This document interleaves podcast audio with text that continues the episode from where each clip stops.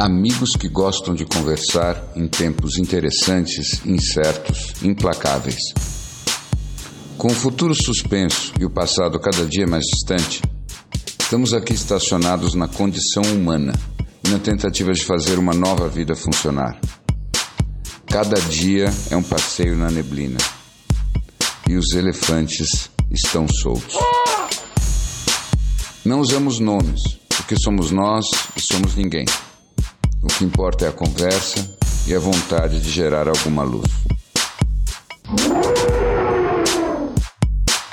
Justamente, ele até me explicou, é como se você estivesse numa, numa sala escura e sem referência, e você tem algumas uh, partes da tua, da tua, das tuas células que precisam uma sinalização que elas precisam trabalhar de uma forma a se a, a reverter ou parar um processo ou se ou se uh, ou se duplicar, enfim, numa outra velocidade. E, e aí você precisa de uma sinalização que é tipo um, um uma arma daquelas de sinal, um sinalizador. Uhum. uhum. E você vai mandando esse sinalizador e, e vai e, e dá a impressão de que uma um, esse, esse lugar escuro e fechado e essa fábrica parada pode voltar a trabalhar porque só o que ela precisava era uma sinalização. Porque o que hum. sai do corpo, o que ele para de ter ali é o sinalizador, não é a fábrica. Entendi. Interessante. É como se. Claro que ele vai explicar isso. Teu, uma... Do seu corpo esquecido pelo sistema central, quase como se fosse assim, acabasse a conexão com o sistema é. central que diz entre em ação e, e refaça. A impressão que me dá é que a nossa sociedade está precisando de um pouco dessa terapia, né? Total. O que, que é? Seria regeneração? É, olha, eu, vejam, se vocês passarem um pouco por Pinheiros, como eu, eu fiz ontem, vocês vão encontrar um cenário que, no fundo, é calmamente pós-apocalíptico. E e vocês sabem, eu estou falando de um bairro que, que era marcado pela quantidade, pela profusão de pequenos negócios, de lojinhas, de pequenas boutiques, de e qual era a graça de Pinheiros? Era justamente que você tinha ali uma coisa um pouco quase como um Brooklyn de, de nos Estados Unidos, que era assim, vamos tentar fazer alguma coisa diferente. Então, alguém que queria fazer abrir uma lojinha de alguma coisa meio exótica, com um capital não muito grande, sem se preocupar demais em fazer muito dinheiro, e abrir uma lojinha em Pinheiros. Então, tinha essa cor, essa variedade, e sistematicamente esses negócios estão todos fechados e de forma definitiva, porque todos aqueles imóveis estão com aluga, aluga, aluga, aluga, aluga, aluga, aluga, aluga. E é uma coisa loucura. Tá tão, tá tão, forte que na Rua dos Pinheiros eu, eu vi até uma coisa simpática, que é uma, em vez da placa de alugar, tinha uma, uma arte da, feita pelo negócio ao lado dizendo: Oi, será que você não quer ser vizinho da gente?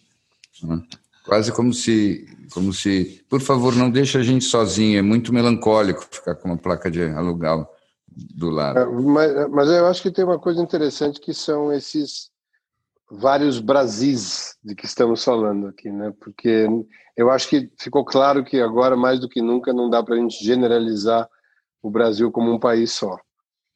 E até quando me perguntam, o pessoal de fora, e aí o Brasil comanda, eu pergunto qual parte que você está se referindo exatamente, porque eu até falava com, com um amigo que tinha, por acaso, feito um trajeto norte-sul na semana, há duas semanas atrás, e, e ele é da área de shopping, né, e estava me contando que chegou em Fortaleza, e foi num dos shoppings locais que estava inaugurando um restaurante novo, pelo que eu entendi. Eu não sei se era uma reinauguração, mas eu entendi que era uma inauguração de um restaurante de 3.500 metros quadrados. Restaurante este que ele teve que esperar uns 40 minutos para sentar. 3.500 metros quadrados. 3.500 metros quadrados. Na, na semana, a mesma semana, dias depois, ele que tem família no sul do país, foi a Porto Alegre é, visitar os pais e não conseguiu achar um restaurante no sábado para poder levar a mãe para almoçar. Então,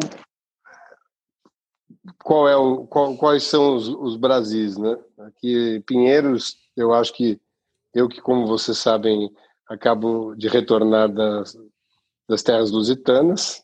Uhum. É, e, e, tive muito essa percepção que você teve aí de Pinheiros em muitas das regiões que eu, por, onde eu passava antes ali. E, e eu acho que é muito. Lá, lá em Portugal. Isso. É muito da atribuição que cada um resolveu dar ao negócio. Não tem jeito. Isso vai ser um case psicológico interessantíssimo que a gente vai, vai ter a chance de observar nos próximos meses, quiçá anos, eu não tenho nenhuma dúvida. Não, mas então, mas aí que fica a minha curiosidade, assim, se eu te entendi bem, você está dizendo que também em Lisboa você encontrou muitas coisas fechadas e fechadas, fechadas que, que, que com certeza davam uma impressão de um certo desalento naquilo que devia ser um, um verão animado, cheio de turistas e tudo mais. Mas a minha pergunta é, essas coisas elas brotam outra vez muito rápido, como se fosse o mato depois da queimada, com as flores e tudo mais? Ou, ou será que a gente vai estar diante de uma paisagem cariada por vários anos? Eu, eu, eu, vou te dar eh, a impressão que é muito em cima dessa, dessa, desse paralelo entre o norte e sul aqui. Uhum. É, depende muito da atribuição que cada um vai dar ao processo, como é que vai resolver lidar com o negócio. A impressão que eu tive é, lá, em especial, eu tive até uma certa dificuldade de conseguir é, colocar em alguma caixinha o que eu estava experimentando uhum. ali, porque ao mesmo tempo que sim, estava aberto, era uma abertura, como o Sereno falou, ainda sem turistas, né, muito poucos turistas, é, predominantemente locais, alguns europeus que ainda podem, que podiam entrar e tal, mas eu acho que ainda uma sensação de um medo que nós passamos, mas eles não passaram ainda. Hum, Porque eles realmente hum. tiveram um lockdown de muito sucesso, não tem dúvida nenhuma. Eles realmente uhum. foram rápidos, eh, fecharam rápido as fronteiras, enfim, foram muito enfáticos e tal. E por isso, claro, tiveram muito pouco contato com, com, com o vírus. Ao mesmo tempo, todas as vezes que você vai abrir alguma coisa, invariavelmente você vai ter um crescimento, claro. Se você estava com uma taxa quase zero, qualquer número passa a ser relevante. Então volta à escola, tal. E eu não sei como é que vai ser lidar com isso, porque o que ficou claro, eu acho, e não sei como é que vocês estão percebendo, que a ideia de lockdown voltar é, não vai ser aceita. É, acho que aquela água que começa a encostar na bunda, né? de que não, eu preciso, a economia precisa de alguma forma andar, capenga ou não vai ter que ir para algum lugar, está muito latente em todos os lugares. São as discussões mais acaloradas, mas acho que ninguém volta para a ideia se precisavam fechar tudo de novo. Uhum. Fala-se um pouco disso, fala-se de, de apertar um pouco mais e tal, se as coisas mexerem, mas a impressão que se tem é isso, é, é uma vontade de, de que as coisas sejam normais, mas não é, não transparece na minha visão uh, o que realmente estão se sentindo ali. Eu acho que ainda tem um, uma parcela de medo muito vigente. É, eu, eu tenho um pouco, sem ter viajado, eu tenho um pouco a impressão de que isso é tipicamente europeu.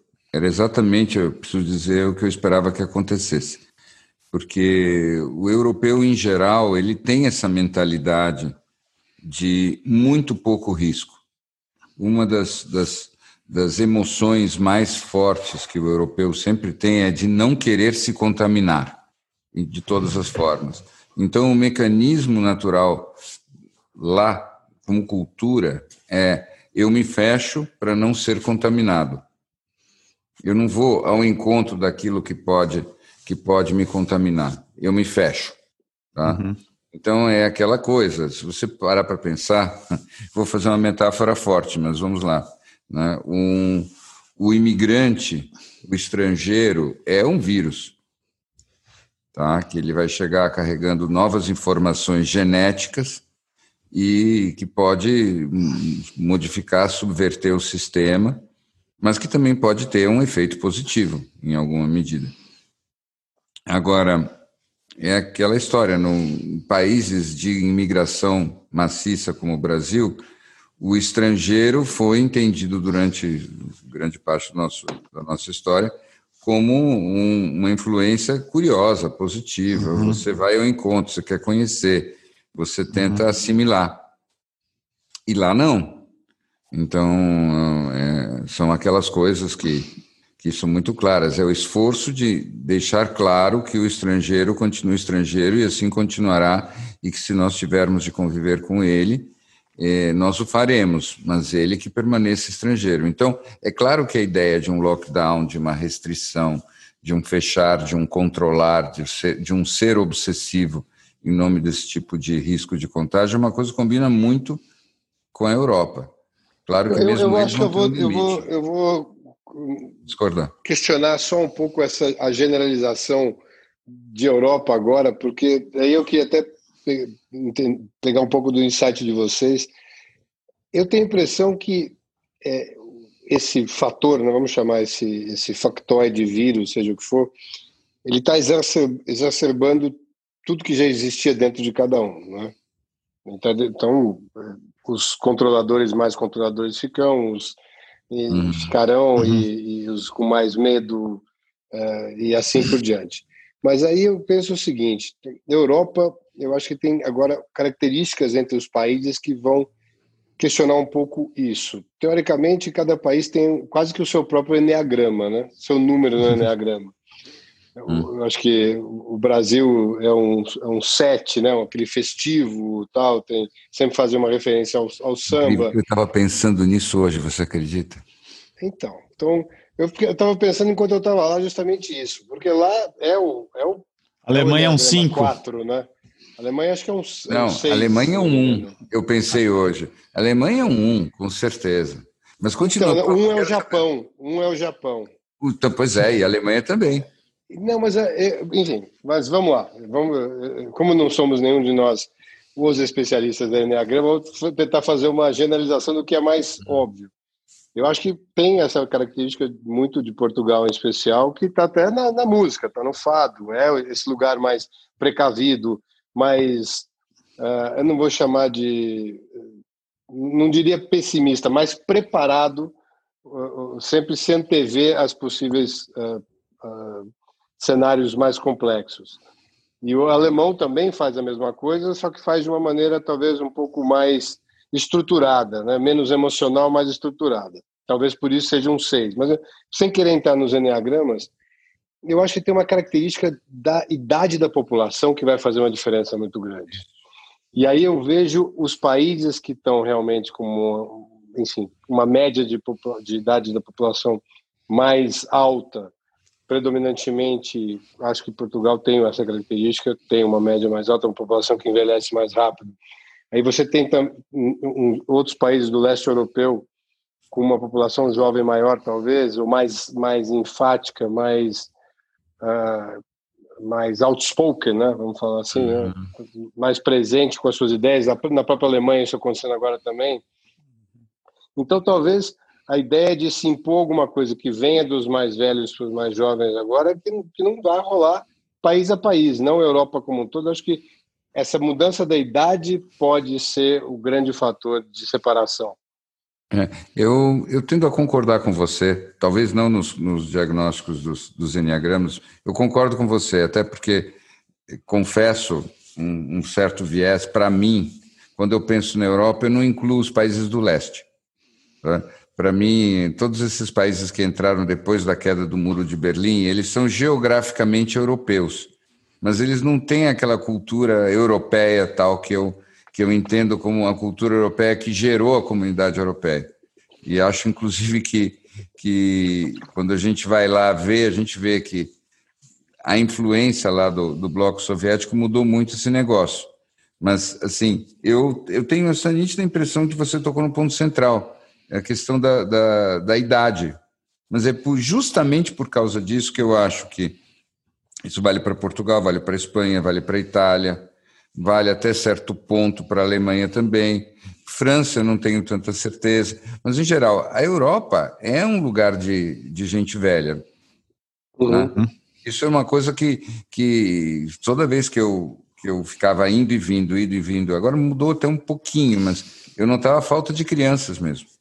Na Suíça. Essa análise que você faz do leste europeu é bem interessante e faz todo sentido. Até porque, é, quando você passa um período de restrição tão prolongado como eles viveram com a influência da União Soviética, obviamente qualquer outra forma de restrição é muito uhum. cria uma, é. uma, uma aversão muito maior, né? Sim, é. Eu acho que eles com certeza vão reagir de uma maneira completamente outra. Né? Então, eles, eles, eu se eu tivesse que chutar, eles partem para cima. É, é um pouco o que aconteceu. Vocês acompanharam com, com o Djokovic quando ele fez há uns dois ou dois ou três meses atrás, no auge da situação lá na Europa, ele resolveu furar o bloqueio de, de do tênis que estava parado no mundo inteiro e fez um torneio beneficente na Croácia e na Sérvia, né?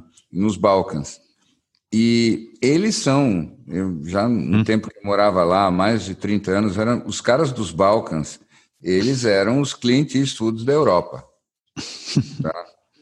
Era, era muito engraçado. Olha, parece piada, mas eu acompanhei quando eles começaram a chegar em Zurique, como, como refugiados da guerra e tudo mais. E no espaço de três meses começou a ter gente boiando é, no rio, esfaqueada. E quando você ia ver, era uma briga normal entre, entre os recém-chegados. Então, num lugar que era totalmente mansinho, chegam os estrangeiros que resolvem suas questões com faca. Né? Então, eles são de outro jeito. Enfim, voltando, o Djokovic fez um torneio na Croácia e na, e na, na Sérvia, todo mundo sem máscara, todo mundo lotado ali, etc. Metade dos tenistas pegaram Covid, foi muito criticado, não se sabe quantas pessoas do público pegou também, e eles não estavam nem aí, essa que é a real. Agora, eu queria até fazer uma, uma coisa que me chamou atenção e acho que não é, não é correlata, mas enfim, fala um pouco de desse episódio em especial que foi essa minha minha viagem. E aí eu vou fazer provocações ao ao Bi, que eu sei que é um grande é, um grande interpretador de sinais, né? E, e eu acho que me veio, como foi uma, uma viagem que foi toda ela decidida num dia praticamente e e parecia que óbvia a necessidade dela existir e eu comecei a encontrar no meio do caminho alguns sinais que me chamaram muito a atenção. E eu acho que quando a gente está nesse processo que leva a uma introspecção como foi esse período que todo mundo passou e ainda está passando a gente sempre de certa forma tava espera algum tipo de guiança né? É, predo... se possível é, óbvia e verbalizada, mas no caso de não poder acontecer dessa forma, acho que os sinais vêm, vêm, num, vêm, vêm num momento bom também. Mas eu me dei conta, talvez, de como a gente precisa estar atento a percebê-los, né? É, e como realmente a gente vai se cercando de, de ruídos e de reverberações e vai pensando nesses pensamentos obsessivos compulsivos tentando achar as respostas dentro do lugar onde os problemas são criados, né? E talvez é, nos priva da possibilidade de enxergar esses sinais. E eu estava até depois eu, eu, fiquei com isso tanto na cabeça que eu fui pesquisar um pouco até sobre sinais, até caí, acabei caindo naqueles nos sinais feitos nos, nos, nos campos de trigo, enfim, uhum. aqueles sinais grandes uhum. e tal, que é um negócio Nossa. interessantíssimo.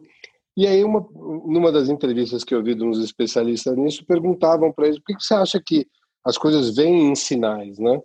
E não vêm numa linguagem clara que pudesse ser tão mais fácil interpretada. Ele disse é justamente o oposto. A linguagem é que dá espaço para a interpretação errada. O sinal te permite ter um insight, e esse insight incorre na experiência que isso sim é a mensagem que chega para você. E não é uma pergunta que eu faço para o Bi, mas é, quão desatentos né, a gente está desses sinais que talvez estejam tão próximos da gente, com respostas tão óbvias, não só para a gente individualmente ou para a gente como humanidade.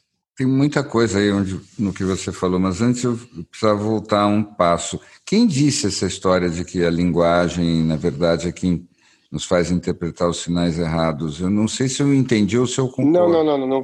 não. A verdade é o seguinte. Ah, vou, vou dar um exemplo aqui. Uma pergunta que fazem é, é, consistentemente para as pessoas que analisam esses sinais feitos nos campos é uhum. por que, se existe uma inteligência que quer se comunicar conosco, por que não faz simplesmente um escreve em inglês? Uhum. E, e a resposta deles é alguma coisa na linha do seguinte: mesma coisa que você colocar alguma coisa no Google Translator e ver quantas vezes saem respostas em outras línguas que são muito diferentes do que quem escreveu queria dizer. Então, ah. esse tipo de interpretação podendo ah. ser equivocada.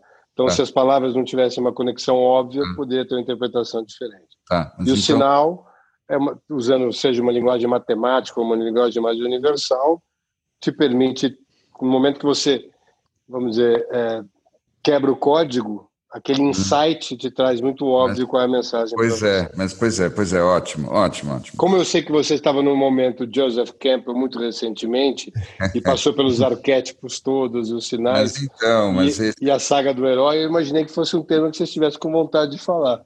Olha, é um tema que a gente pode falar um pouquinho sim, até porque quando você começou a falar disso, antes mesmo de falar nos, nos sinais, nos campos de trigo, eu estava me lembrando do filme do Shyamalan, aquele filme Sinais.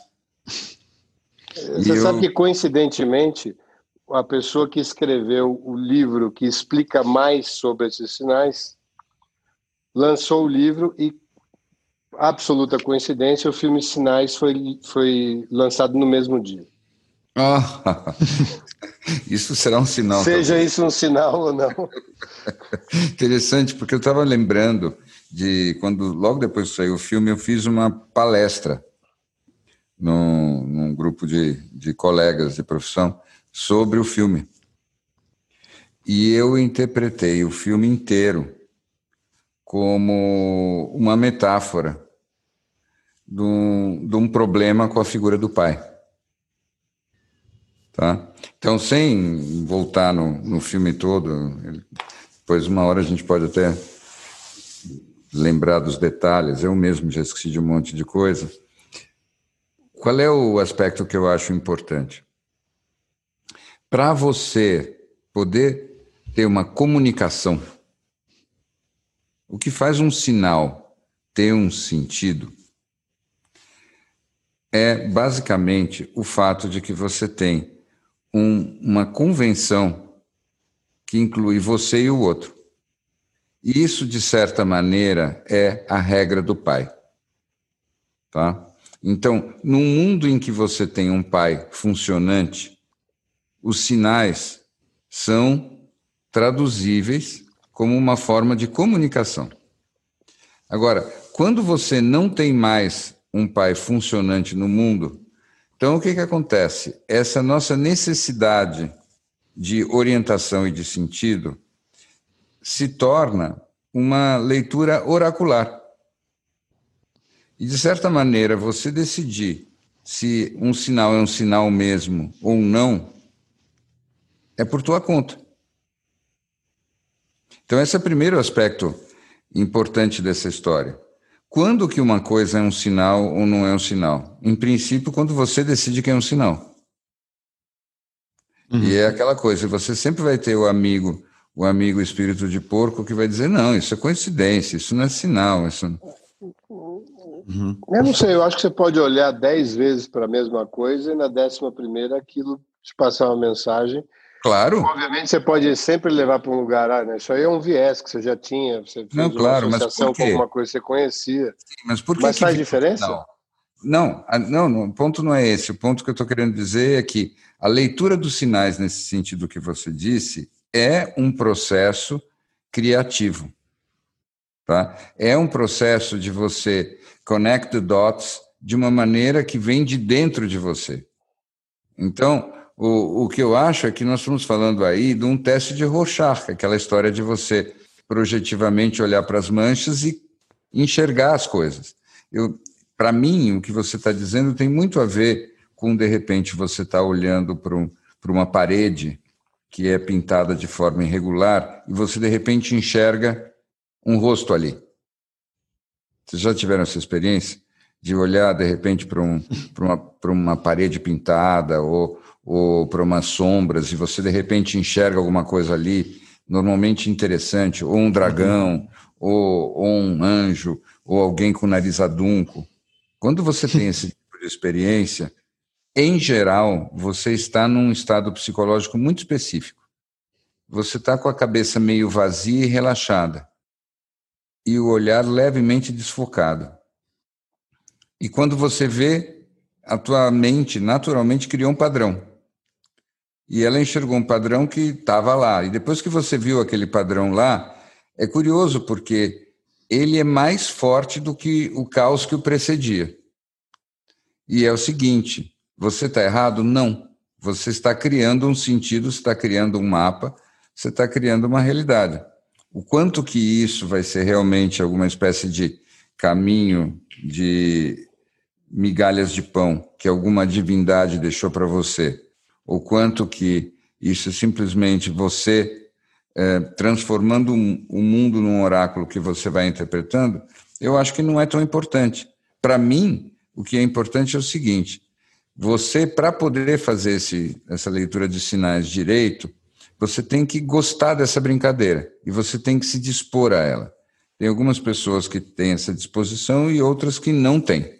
As que têm essa disposição vivem a vida de uma forma que eu acho pessoalmente mais interessante, porque para né, elas existe o espaço da, do, da serendipity, existe o espaço até do milagre, existe o espaço daquilo que não é causalmente explicável.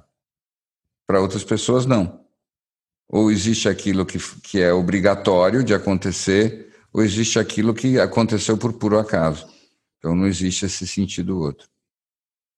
Como é que você vê isso, Snow? Em que categoria você acha que você está? Eu estava pensando aqui. A ideia de ver os sinais, ela tem muito a ver com com isso, né? De você ter um olhar é, sobre a vida mais mágico, não só espiritual, mas mágico, enfim. E eu estava pensando um pouco aqui, enquanto vocês falavam na minha vida espiritual. Eu vim de uma família católica, tive um, um período grande na minha vida de um ateísmo racionalista, é, lá Richard Dawkins e tudo mais, e depois uma, uma, uma volta interessante acreditar um pouco mais na existência de uma força, uma energia maior. E eu penso que essa minha volta ela foi muito por uma escolha minha. Estava pensando que a fé foi uma escolha. E eu acho que a ideia dos sinais está na mesma caixinha para mim, que é você não só tem fé, mas como você escolhe ver outras dimensões na vida, porque você pode escolher não vê-las, né? Essa escolha de ver traços, sinais, deixa a vida infinitamente mais rica e divertida, e ela eu acho que pode ser um aspecto muito interessante da fé em algo maior. E eu penso muito nisso no, como uma escolha, é que é o que, exatamente o que você estava falando, que a gente escolhe ver ou a gente escolhe não ver. E quanto mais a gente escolhe ver, absolutamente mais a gente vai ver. Uhum. Isso eu acho que é a, é a, é a beleza, é a beleza disso. Você acha que, aí eu pergunto para os dois, vocês acham que tem muita diferença? Porque eu estou entendendo que o Bi está falando dos sinais como se fosse é, um, uma, como se fosse preciso você estar tá disposto a estar, estar suscetível ao invisível ou alguma coisa mais mística. Tá? O que eu estou que eu estou falando que um, um sinal pode ser basicamente você uh, se predispor a quebrar um padrão seu de enxergar uma mesma cena que você vive todos os dias de uma maneira diferente.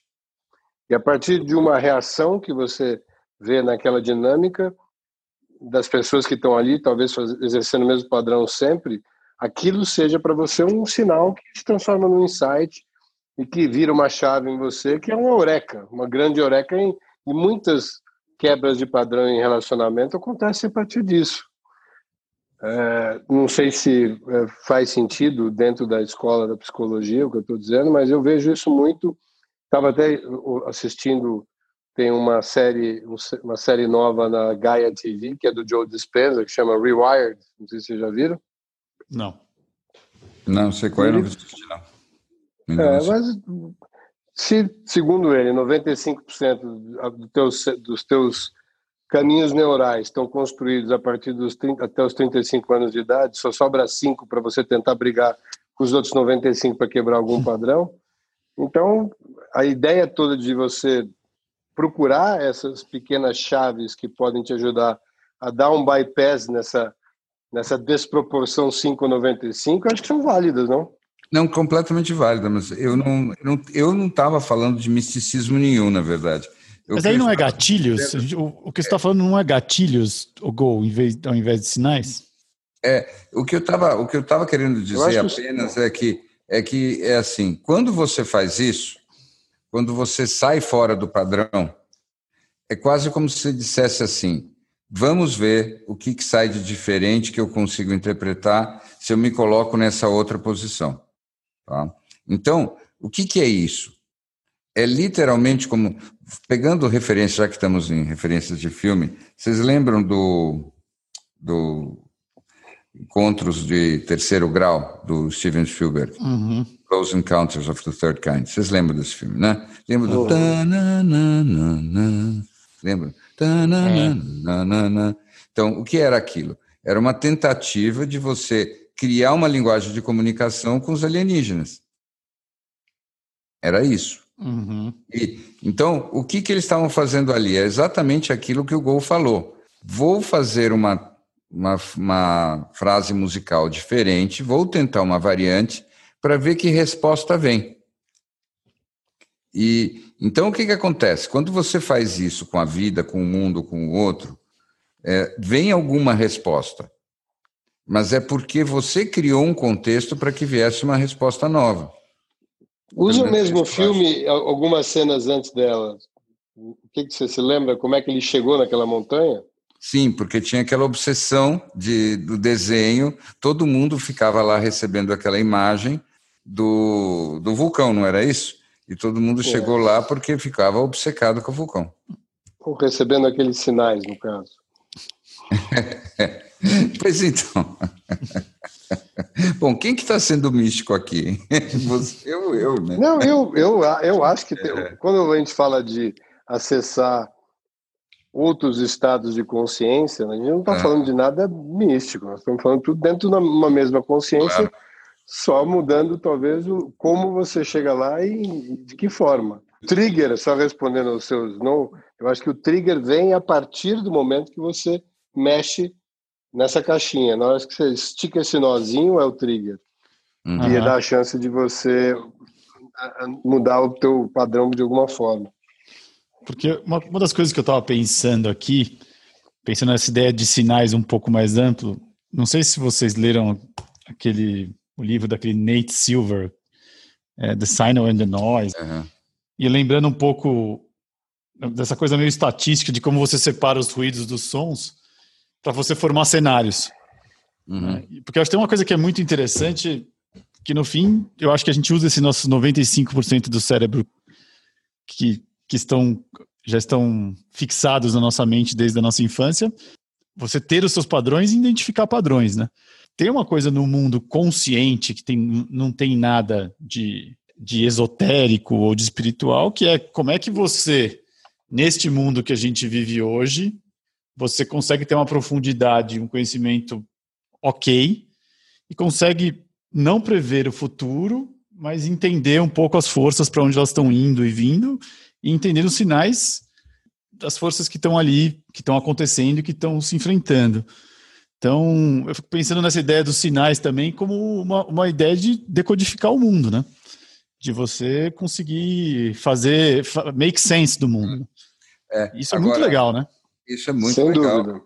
Eu, eu também concordo com isso, mas também sinto que a grande tensão que existe, e essa é uma tensão importante, é uma tensão com um outro lado do esforço de compreensão do mundo, que é engraçado. Posso abrir um parênteses aqui? Eu Por estive favor. mexendo numa. Eu fiquei ontem me dedicando horas a esvaziar uma estante minha e separar mais ou menos assim uns algumas centenas de livros para doação. Uhum. Isso significou ver quais livros iam ficar comigo e quais iam, eu ia doar, o que significou que eu tive que olhar livro por livro. E, foi uma viagem muito impactante. Eu li isso, eu li aquilo, eu li isso, eu li aquilo. Você lembra da eu época, me lembrei, lembra de quando foi? É, e eu me lembrei de várias coisas. Primeiro, né, de quantos anos eu de fato tenho.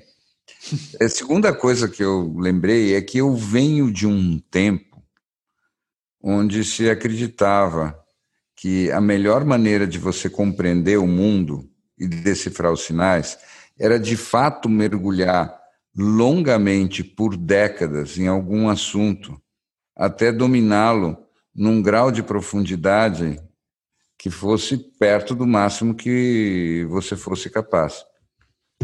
E, e o que, que eu sinto, tá?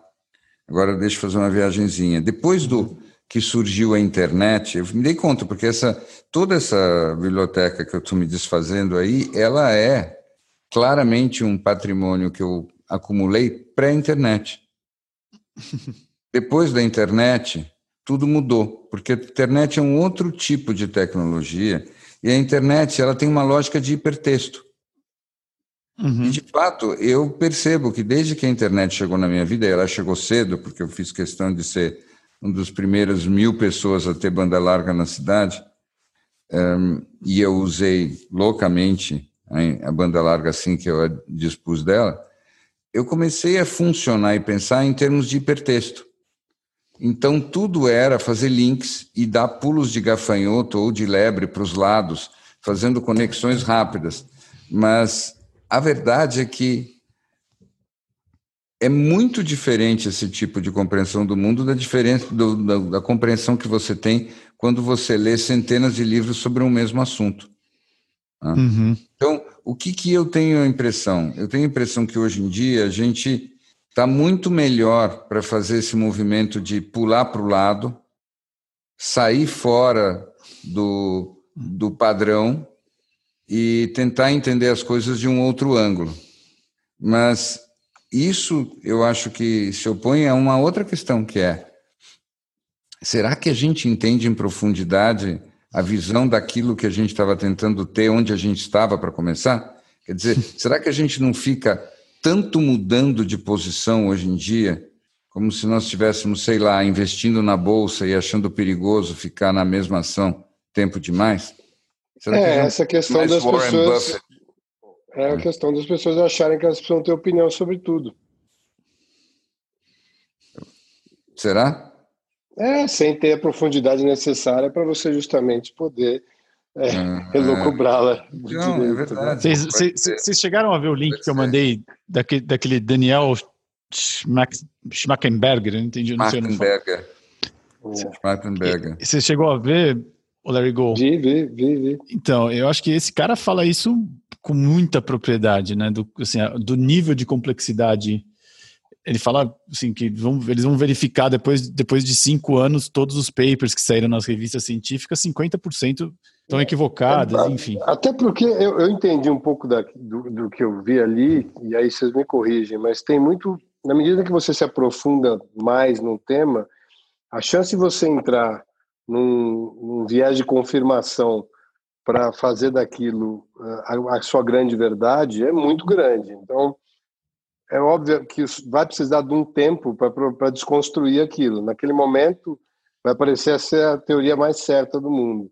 E aí que eu não sei se a gente qual é dos caminhos que faz mais sentido. Se é esse de você ir é, muito a fundo de alguma coisa que te cega para as possibilidades que estão ao lado, ou você realmente está aberto para dar esses pulos, né? Que hoje a gente tem chance. Então... Mas não, mas não em cima de, mas ainda não pode. A fonte ainda é muito importante de onde você está Não, pois é, né? pois é, mas veja, veja, é, você está indo exatamente no ponto, né? Indo exatamente no ponto. Eu, quando puxei esse assunto, você, você antecipou que eu estava querendo voltar àquela nossa conversa do episódio 30. você antecipou que eu, que eu queria matizar minha opinião. Né? Naquela conversa pareceu que eu estava muito oposto à tua busca de profundidade, não era, não era essa a minha intenção na ocasião. Então, eu queria, queria dizer que eu me lembrei que eu já fui aquele cara que ficou 30 anos sem abrir a boca, porque eu não achava que eu estava preparado para dar opinião.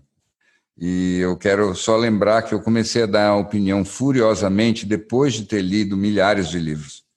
E agora eu realmente tenho opinião sobre um zilhão de coisas, porque eu, de fato, eu posso dizer que eu me dediquei a procurar essas opiniões. É, mas isso nunca foi questionado. Isso não, nunca foi. É, Inclusive, é. isso foi salientado e não foi eu incluído. Sei. Por você. Porque foi cortado pelo Caesar Hand. Mas o fato é o seguinte: eu disse, né, off the records, que você havia sido treinado desde um pupilo a receber uma, uma reguada na mão quando você não, não tinha uma opinião fundamentada. Muito bem. Portanto, é. você cresceu o tempo todo se aprofundando e fundamentando tudo. Por isso, sim, claro. você está num lugar onde você se sente eterno dever. Não porque você precisa ter uma opinião por ter opinião, mas porque você tem fundamentos para trazê-la à tona. Então, veja só que interessante. Eu acho que a tua leitura psicológica sobre mim, tirando a questão da reguada, ela está. A reguada não precisa ser necessariamente. Literal. É, então, não, então, nesse... para vocês, ó. Ó, então, tá, tá tudo certo. Do, do tá chakra. Certo. A tua leitura, a tua leitura de, sobre mim está correta. Mas o ponto todo que eu estava querendo puxar é por que a gente entrou naquela conversa no episódio 30? E para mim o ponto era um só. Né? É contexto, meio, situação. Então, nós estamos aqui gravando um podcast. Então, na minha cabeça, esse é um meio que exige justamente que a gente faça isso, ainda que de maneira, às vezes, até leviana. Ou seja, se você pensa quem é o maior podcaster do mundo hoje, você mesmo acha que é o Joe Rogan, tá? O Joe Rogan, ele é um cara delicioso, porque ele é um. O, o que define guy. o maior podcaster do mundo, só para eu entender? Eu, ah, eu gosto de muitos podcasts. Né? Não, tudo bem. Eu assim, gosto de um estilo de podcast do Joe Rogan, não significa que seja o que eu mais ouço ou seja o mais profundo. Não, eu gosto do não, estilo dele. Não, claro, também gosto. Mas assim, o que eu quero dizer, o maior, porque ele está, na verdade, criando o padrão do que é um podcast de sucesso no mundo. Né? Ele é o primeiro cara que está que tá comprado pelo Spotify por centenas de milhões de dólares ou whatever, e tudo mais nesse sentido. E é quase como se ele estivesse dando o primeiro paradigma de como um podcast funciona. E o negócio dele é, obviamente, ficar trocando opinião em clima de mesa de bar. Né? Então, não é uma defesa de tese, então não é assim, ah, sobre isso eu não vou opinar, é dar, dar opiniões livremente. Mas o meu ponto, voltando para a nossa conversa de hoje, é que, concordando completamente com você, é, é um mistério o quanto que a gente tem que se aprofundar numa posição e quando é hora de mudar de posição. Aí num sentido amplo. Eu não tô, eu não estou me referindo apenas a livros. Eu estou me referindo a absolutamente tudo. Quer ver um exemplo muito bom que eu vejo todo dia? Até que ponto você trabalha para consertar um relacionamento e quando é hora de você pular fora e começar outro? Tá? E agora podemos fazer todos um, um silêncio, porque esse é um momento de profunda reflexão e meditação, mas o fato é que isso é, para mim, só um exemplo dessa mesma questão, que eu acho que é uma questão absolutamente central do nosso tempo quanto que a gente tem que aprofundar numa posição, num investimento, num relacionamento, num caminho, e quando que é hora da gente simplesmente chegar, tentar, muda a gestalt e vai numa outra direção. Né? Então, é aquela coisa, quando que a gente conclui, né, ok, não dá mais para seguir por aqui, hora de mudar, ou quanto que a gente tem que insistir. E eu converso com as pessoas o tempo todo, e, e, e esse é o grande mistério do momento na minha cabeça. Quando que você insiste, quando que você pivota. Eu, quando que é resiliência que quando que é conformismo. Né? Então, eu acho, aí, aí já vou, vou até talvez ousar ir para um lado místico, não sei se isso se encaixa, mas enfim, vou para a minha sensação claro. de que em, todas as relações nós somos professores e alunos, né? Uhum. E, e eu acredito de verdade que são todas elas projeções criadas com propósito único de evolução. Uhum. E, e, esse aqui é o nosso nossa sala de aula. E você me perguntar quanto tempo eu tenho que ter aula com esse professor, eu vou dizer, eu iria um pouco além disso. Quanto, quantas relações você precisa para entender o mesmo assunto que você veio para evoluir? Pode uhum. ser dentro da mesma relação, pode ser em outras relações que você vai projetar que vão talvez manifestar as mesmas coisas. Eu acho que o que vem aqui em primeiro lugar é o quão disposto você está a abordar aquele tema a fundo, seja dentro de uma relação, seja em 10 relações, seja quantas vezes você precisar voltar aqui para isso. Não, perfeito. Eu acho que o que você disse é muito sábio e é bem na direção do que eu acredito também. Mas continua a verdade na minha experiência que pega qualquer assunto que você queira aprender, inclusive sobre você mesmo, de repente você está insistindo numa direção, num mesmo autor, não sei mais o quê, e de repente você de, você se depara com outro livro, ou uma outra relação, ou uma outra situação, e você, em espaço de dois meses, você dá um salto de cinco anos. E aí você se diz, meu Deus, como eu fui idiota de ficar insistindo em, em, em fazer aquele percurso, quando se eu tentasse por aquele outro lado, a coisa ficava simples, né? Então, Pô, posso tentar que... usar, trazer um exemplo aqui que eu acho que eu não gostaria nem de passar pela oportunidade de pelo menos falar um pouco desse tema, porque eu acho que ele vai abordar tudo o que a gente falou até agora e ainda vai dar chance de a gente falar mais um pouquinho. Posso, posso só fazer um parênteses antes, Larry Go, antes de você falar do tema, porque eu acho que tem uma coisa que eu acho super importante, é que uma palavra que está na moda é resiliência, né?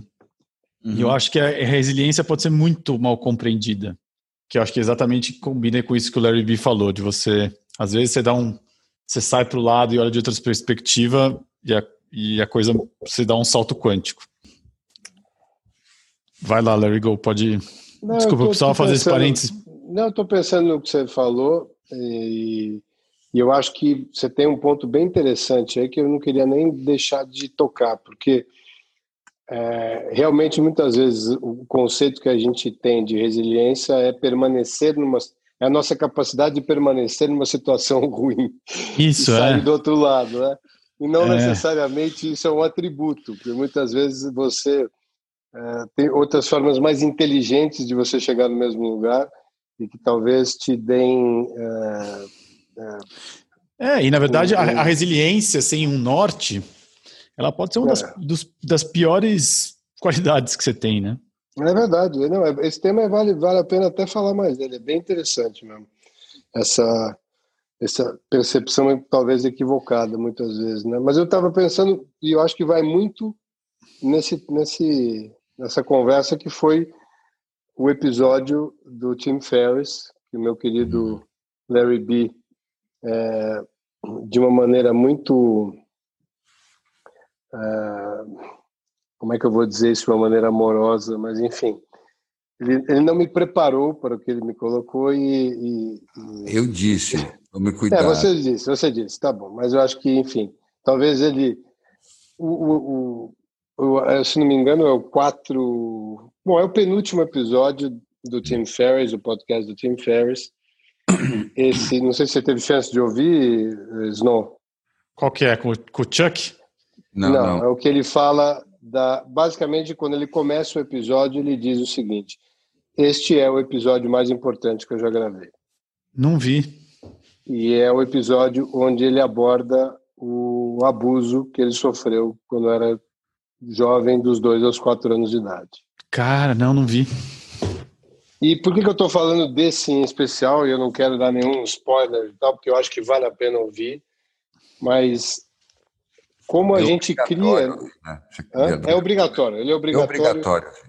E tem tantas coisas para se falar desse episódio que eu vou só falar das que a gente já falou aqui, uhum. porque eu acho que cabem todas elas. Né? Uhum. Mas como ele viveu uma vida de resiliência, né? a dor que ele sentia, criando mecanismos para lidar com essa resiliência e, e a partir de um de um movimento que de, de, quebrar esse padrão de resiliência e buscar alguma coisa que fosse fora da caixa, ele tem um, um insight que leva ele a um caminho de poder voltar a essa memória que ele tinha eliminado e aí sim realmente lidar com o problema de frente que é, teve, enfim, praticamente definiu quem ele era e tudo que ele tinha feito até aquela hora mas pelas uhum. razões da dor, né? Uma dor que parecia estar tá muito. Eh, eu discutia muito isso com o Bi muitas vezes, uma dor que parecia muito latente, mas eu mesmo não sabia o que era, dar o um nome, nomear aquilo. E eu dizia sempre pro pro Bi que eu tinha a impressão que ele ia ter um breakdown em algum momento e acabou sendo o que aconteceu no meio dessa experiência, porque eh, ele realmente acessou a dor, a dor diretamente, né? E a partir uhum. dali ele constrói uh, enfim, fala muito dos mecanismos que ele criou para lidar com a dor e como é que são as formas de você é, quebrar esse padrão e mergulhar direto onde estão os traumas e aí sim lidar com o problema direto. Enfim, com a palavra. Quem quiser. o que deu. Qual que é só, vocês sabem depois só para descobrir qual que é o episódio, porque eu não sei qual que é esse. 464, se não me engano. 464. É, eu acho que é o 464. Eu acho que é o 464, se não me engano. Caramba. Falha a memória. Falha tá. a memória. Então, é bom. E, é, sem... Muito... Diga, diga. Não, não, não. Não, não, é. Eu acho que sim, é o episódio mais importante que ele, que ele já gravou e uma coisa que me alegra é, é imaginar para onde ele vai a partir de agora. Porque ele ele gravou esse episódio num ato de coragem, pensando em, em, todas as pessoas que poderiam se beneficiar com o fato dele ter contado dessa experiência e, sobretudo, da trajetória dele de melhora e a aventura que é o processo de cura. Um, mas é claro que o simples fato de ele ter gravado e publicado esse episódio vai libertá-lo num nível que acho que nem ele sequer imagina. Eu gostaria muito é, é, de poder chegar para o time e dizer assim: muito bem, time, now you're notorious. Destroy your reputation. Você sabe uma coisa interessante que eu falei para o Bi, que eu comecei a chorar antes dele começar a falar. É mesmo? É, porque eu senti, é, eu, eu senti tão forte a emoção do que da porta que ele estava abrindo que não que eu soubesse o que ele ia falar para mim, uhum, claro que o uhum, nome uhum, do, claro. do, episódio já diz, né? Mas uhum. é, eu acho que o, o percurso de, de vulnerabilidade que ele mostra antes de começar a falar, onde ele descreve como ele chegou ali, né? O que, que ele, as coisas que passaram na cabeça, os medos que ele tinha, até dos próprios pais interpretarem aquilo com muita culpa de não terem conseguido ver e dele ter cogitado a hipótese de esperar os pais morrerem para poder publicar aquilo. E os números que eles soltam depois na conversa de, do, do quão presente isso é na vida das pessoas e que é muito pouco falado. Então, acho que essa porta que ele abre de trazer esse tema a emoção do início do processo, quando ele começa a falar, eu achei de uma carga violentíssima. Uh, talvez acho que mais forte até do que o próprio evento, depois, quando ele entra nos detalhes. Eu achei a, a, o início mais forte do que o meio e o fim. Mas Qual foi a tua experiência, Bi?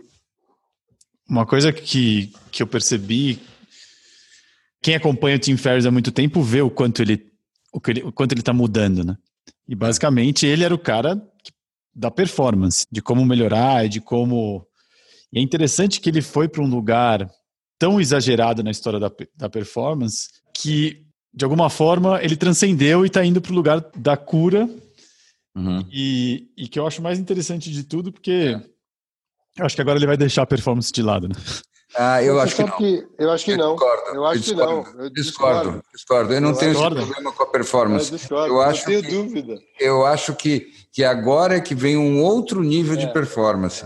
É. O que eu acho que é assim, eu, eu acho que o único jeito de você, no lugar que ele está, você fazer os movimentos que ele está fazendo, é você jamais abrir mão do, da esperança e da visão de que você pode ser melhor, nesse sentido performance. Ah, Não tá. as performances bobas. Sim, mas as métricas vai, bobas, vai, né? Eu acho que ele vai focar na, na performance ou formas de se chegar na consciência. Claro. Claro. acho que, que essa é, a, grande performance que, ele vai. Que, que é a única coisa que interessa. Ele, ele então, muito. Você vê né? até pelos movimentos de investimento em, em pesquisa com psilocibina claro, que ele vem fazendo claro. lá no John Hopkins até a experiência dele com a ayahuasca. Em healing agora. Ele vai virar é. aquilo que ele que ele estava tentando ser o tempo todo. Ele estava o tempo todo numa jornada de cura. E o que eu, eu tenho tanta coisa que eu poderia falar que eu eu tô quase engasgando e dando quase um pouco de preguiça de começar. Mas eu acho que é, a primeira coisa que eu queria dizer que me, me, me parece importante é às vezes as pessoas não notam isso, mas as dores, os traumas, as feridas, as mágoas, elas podem parecer a coisa mais íntima que a gente tem. Mas elas, em última instância, são as mais universais, as mais genéricas. Infelizmente, daria para dizer até as mais comuns.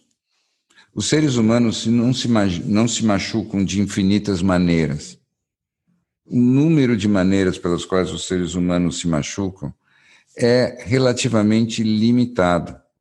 Quando Freud foi começar os seus estudos, ele chegou justamente em números aterradores em termos de abuso infantil e tudo mais. Infelizmente, a maneira que ele teve de lidar com isso foi dizer: eu não vou abrir essa caixa de Pandora porque eu vou ser destruído. Então, talvez ele tivesse razão, quem sou eu para julgar, mas infelizmente o único caminho que ele pôde fazer foi explorar toda a fantasia humana e, de certa maneira, às vezes ele caiu num processo de blame the victim. É importante a gente dizer isso. E ele pegou, ele disse: não, não é possível que todas essas histórias sejam verdadeiras, então isso significa que as pessoas têm um monte de fantasias sexuais perversas. E era mais fácil acreditar nisso do Nossa. que no contrário, infelizmente, essa é a verdade da história, tá? Mas onde eu queria chegar é quando você ouve o time falando do processo dele de descobrir o que estava acontecendo com ele, o que tinha acontecido com ele, e ele, a tentativa dele de se curar, aí isso sempre me acende por dentro num lugar muito específico. Como cada trajetória de cura é única. As pessoas se machucam dos mesmos jeitos, mas cada uma se conserta à sua hum. maneira. A um ponto tal que eu acho que, no fundo, no fim do dia, as dores, as mágoas, os traumas, elas existem na vida da gente para que nós sejamos obrigados a trilhar o nosso próprio caminho individual. E é na medida em que a gente se compensa, se cura, se transcende onde a gente é ferido pelo destino, que a gente se torna um indivíduo único e incomparável. Isso. É. Eu acho que isso que você levantou é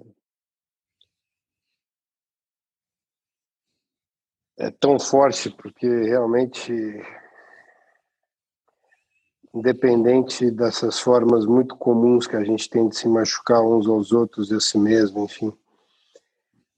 É uma coisa que a gente tem certeza que é a forma de o caminho de cura é realmente absolutamente individual, mas mas eu acho que uma coisa que serve muito é ouvir a história desses caminhos, porque isso é cura para quem fala e para quem ouve. E e esse movimento que ele faz, apesar da forma dele de se curar seja muito a jornada específica dele, eu não tenho dúvida nenhuma que acessa em cada um de nós uma vontade muito grande de pelo menos procurar esses lugares que talvez a gente tenha guardado e, e saiba que existem formas de sair dele, né? É, exatamente. Infinitas formas, na verdade. Infinitas ainda que formas. Existam, ainda que existam alguns é, instrumentos que... E você não sente, eh, vocês não sentem que, que a gente está vivendo um movimento onde as pessoas estão uh, entendendo que não precisa um, essas coisas não precisam mais estar guardadas a sete chaves, muito pelo contrário, já existe um ambiente mais acolhedor para se falar e se tratar e se discutir isso de uma maneira ah, mais aberta? Com absoluta certeza. Esse é o lado, esse é o lado positivo dessa nossa comunicação reticular, dessas redes todas, desses fóruns, da própria internet. A gente sabe hoje em dia que muitas patologias, elas eram patologias porque as pessoas eram tinham impulsos e hábitos pouco comuns e elas se sentiam únicas no mundo. No momento que você tem um fórum internacional com 1.500 membros de pessoas que têm necessidade compulsiva de se coçar atrás da orelha esquerda todas as quintas-feiras, isso deixa de ser um comportamento estranho e você passa a ser uma pessoa que faz parte de uma comunidade. No momento que você faz parte de uma comunidade, 80% da sensação de patologia desaparece. Porque patologia, em grande medida, é isso: é a sensação de que você está absolutamente solitário na tua dor. No momento que é você, no momento que você está vivendo a tua dor e ela é muito parecida com outras pessoas e você consegue compartilhar isso, tudo já está já está obviamente se transformando. E francamente, vamos, vamos observar, né? se tem uma característica deste momento no tempo é que ninguém mais tem tempo para perder. Eu acho que sim. E tem uma outra característica, é que essas pessoas hoje em dia elas são independentes.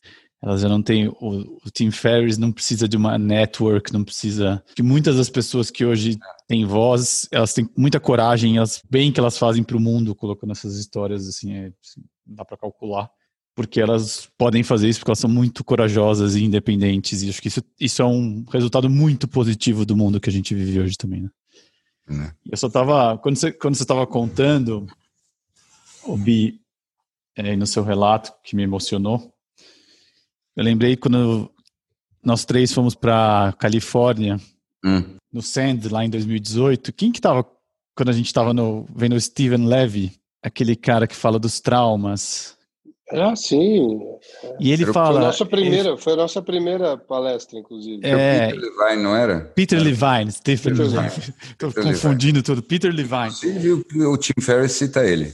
É, então, porque o Peter Devine ele fala que ele estudou todas as, as tribos e sociedades do mundo. Ele fala que tem dois, duas coisas que unem os seres humanos, que é a música e o trauma. É. E eu lembrei disso porque primeiro que eu lembrei disso por conta dessa história e conforme estava falando, Bi, e eu lembrei disso por, por esse momento de nós três, hum. quando nós três estávamos lá Uhum. Foi também um momento interessante. Foi engraçado porque eu não assisti isso, você lembra? Então, você não estava. Então, eu não estava. Era tava, o Gol que estava comigo. claro, porque eu estava doente no hotel. Eu fui até lá para assistir ah, isso, peguei aquela gripe então. miserável no voo, lembra? É, você foi, fiquei, você fiquei foi atacado, né? Eu estava totalmente fora de combate. Ah, é verdade. É. Uau. Então, ainda bem que fomos gol e eu, é essas coisas dele. Mas é. Pois, então. Mas ele fala muito isso, né? Que o trauma é dos poucos traços que unem os seres humanos. E isso que você é. falou me tocou profundamente agora, agora também. De... de novo, de novo, isso também tem a ver com o que nós estávamos falando antes, que é esse mistério sobre o quanto que a gente insiste, quanto que a gente desvia, quanto que a gente vai persistindo num caminho, quanto que a gente agrega novos elementos. E, e eu acho que é um mistério. É isso que eu realmente acredito. Eu acho que não tem, não tem uma fórmula, não tem uma receita. Você tem que combinar o insistir, o persistir com o mudar e, e, que a nossa trajetória única é justamente essa arte, essa combinação, né? entre o novo e o, e, e o mesmo. O que, que você sorriu? Vi, não, eu sorri porque ontem eu tive chance de, por acaso, passar olhos numa oração que me chamou muito a atenção. E para quem não acredita na palavra Deus e quiser substituir aí por qualquer outra coisa, ou coisa nenhuma, ou universo, ou consciência, seja o que for, é, era alguma coisa na linha do eu nada tenho que adicionar ao plano de Deus, mas para recebê-lo tenho que estar disposto a não substituí-lo pelo meu. Interessante. Como é que é? Rep, repita. Eu nada tenho que adicionar ao plano de Deus, ou do universo, o que você quiser. Mas para recebê-lo, tenho que estar disposto a não substituí-lo pelo meu. Hum. Isso tem muito a ver com aquele livro que você mandou, né? Tem muito a ver com o livro que eu te mandei. É. O livro que você eu, a gente A gente teve a chance, eu tava, a gente te, terminei de ler na semana passada e naturalmente eu passei pelo Bi, ele já tinha lido em algum dos momentos de clausura dele do passado, é, que é o, o, o The Surrender Experiment. É, ah, surrender.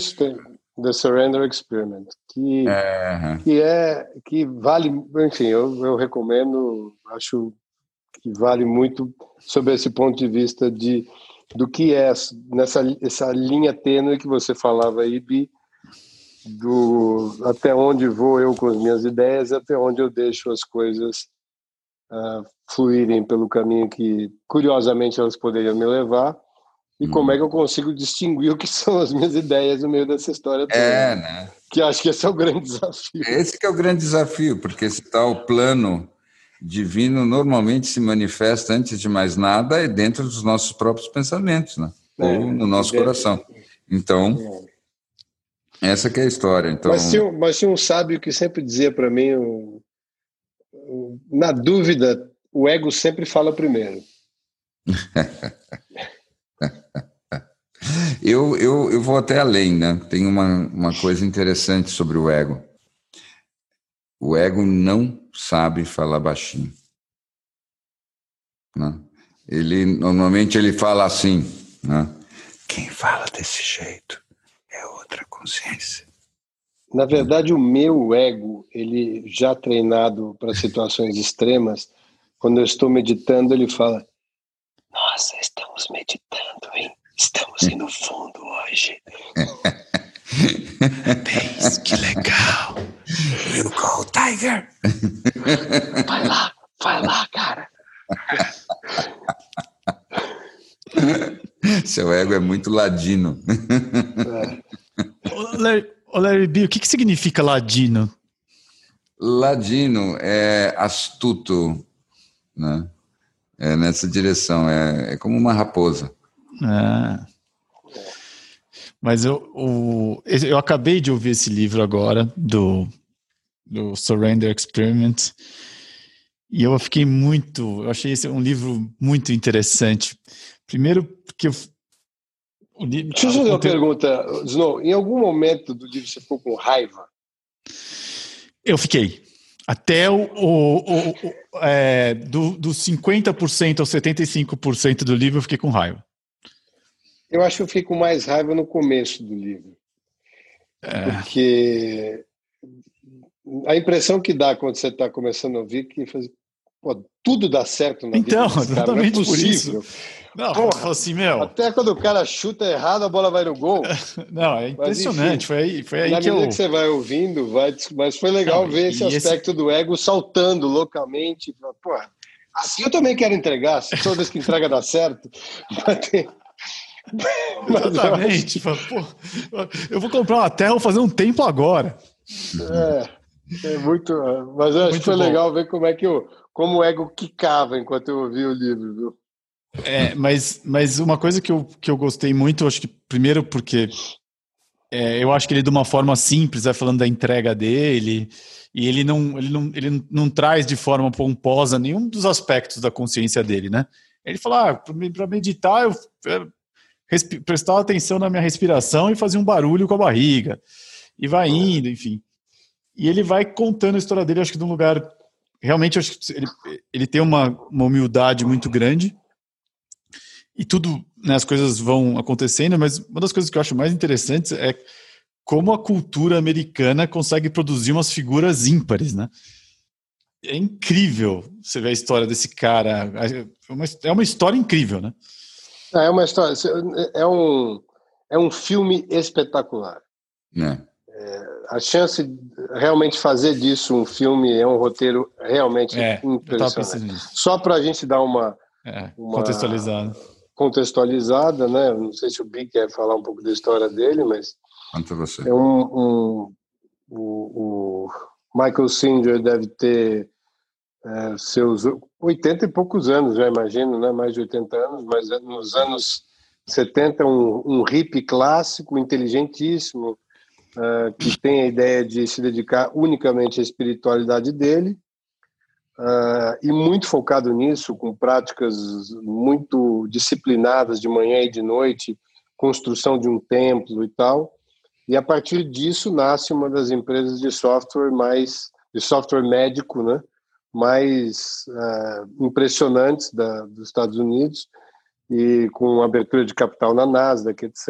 E a trajetória de como uma pessoa absolutamente desprendida e sem nenhuma conexão com materialismo nenhum e desapego absolutamente total a isso, como é que a vida vai usando esses, esses símbolos, né, vamos chamar assim, para o crescimento dele e para a desconstrução das ideias preconcebidas que ele tinha a respeito de cada uma daqueles, daqueles males que ele chamava. Né?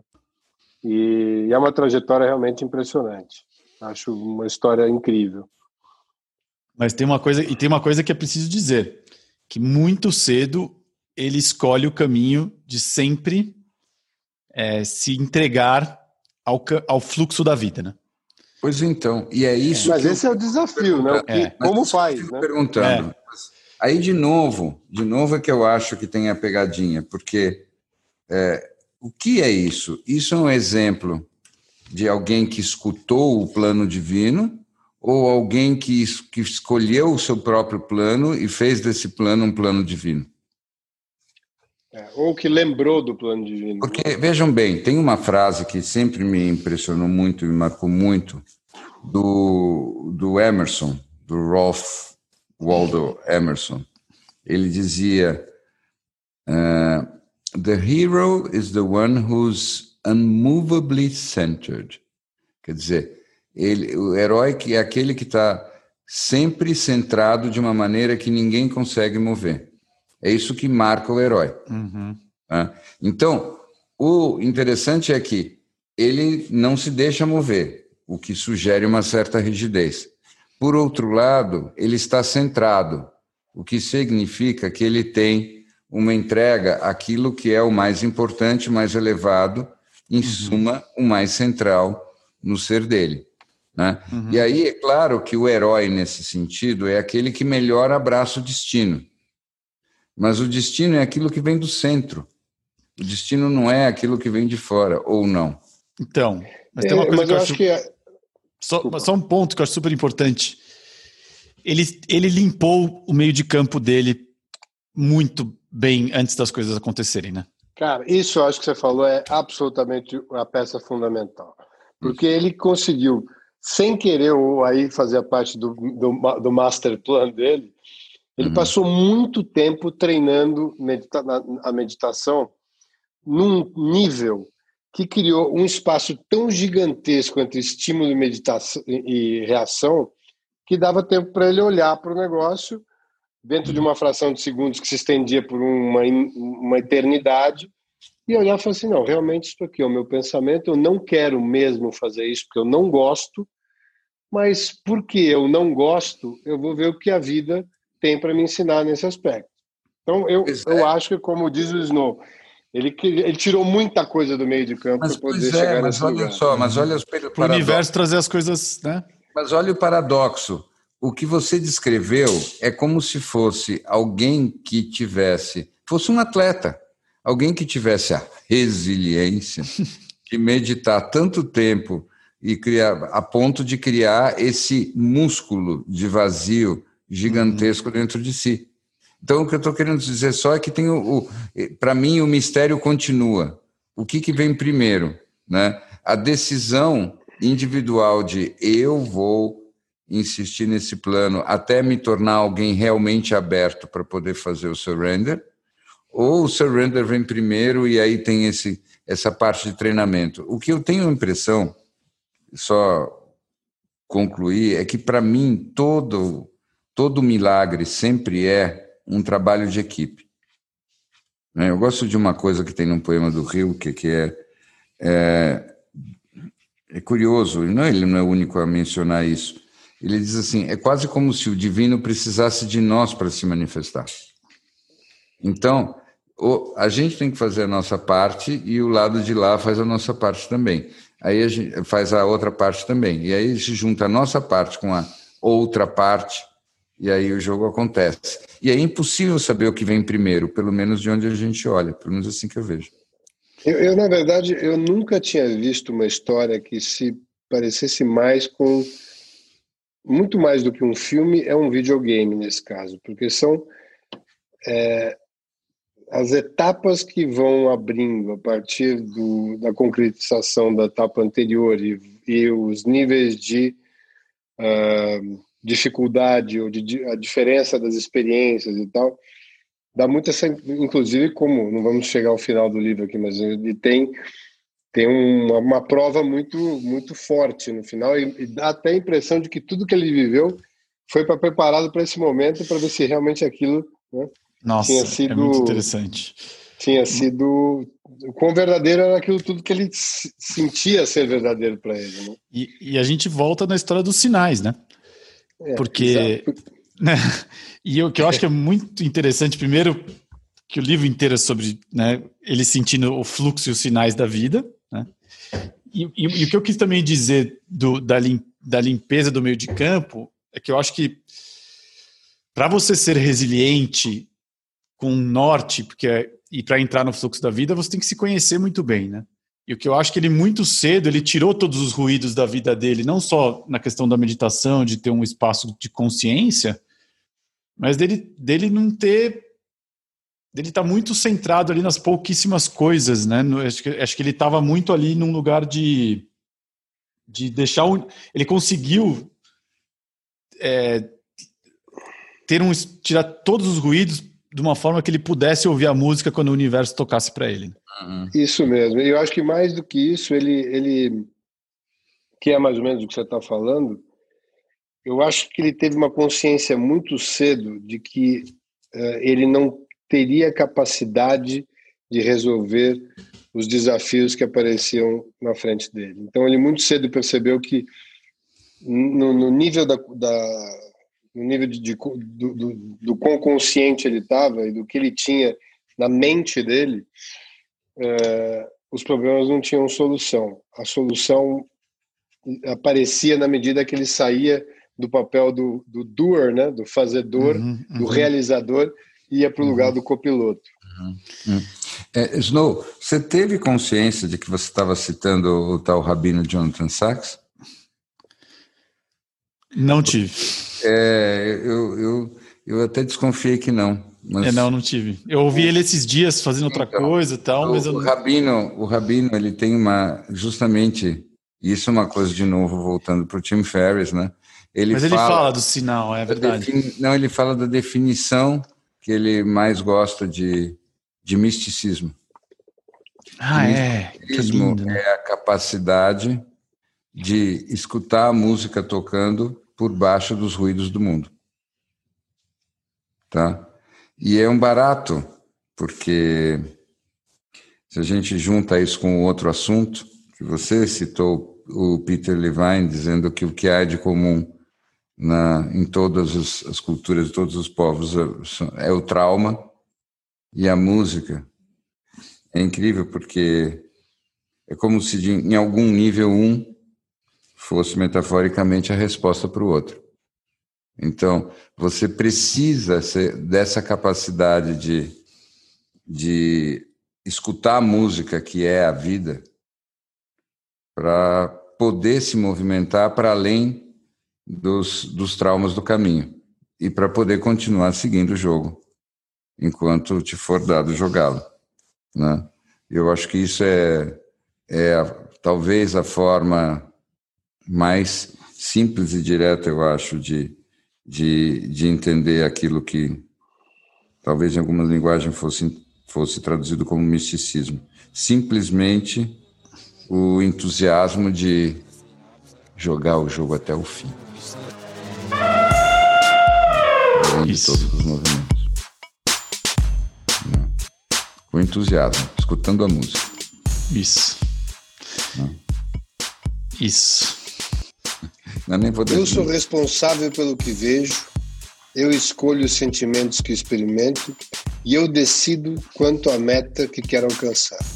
E todas as coisas que parecem me acontecer, eu as peço e as recebo conforme pedi. Uhum.